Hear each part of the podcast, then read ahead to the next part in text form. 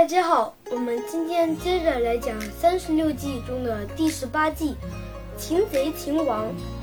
擒贼擒王的意思是消灭敌人的主力，就可以使敌军的所有力量都土崩瓦解，并取得胜利。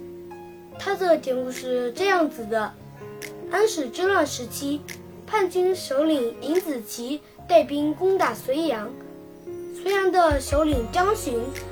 指挥士兵反抗，双方打得不可开交。一天，张巡找来神箭手南霁云，对他说：“我方的人数比敌方少，僵持下去我们会输。”南霁云问道：“那我们怎么办呢？”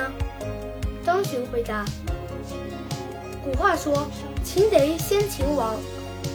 我们先消灭敌方的主力。”尹子奇，敌方的力量就全部都解散了。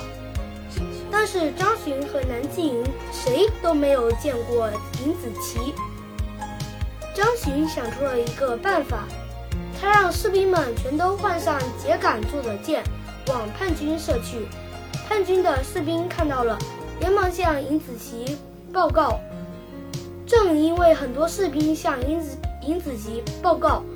这让南霁云知道了尹子奇的位置，南霁云迅速搭弓，往一下子就射中了尹子奇，叛军失去将领，被打得一败涂地。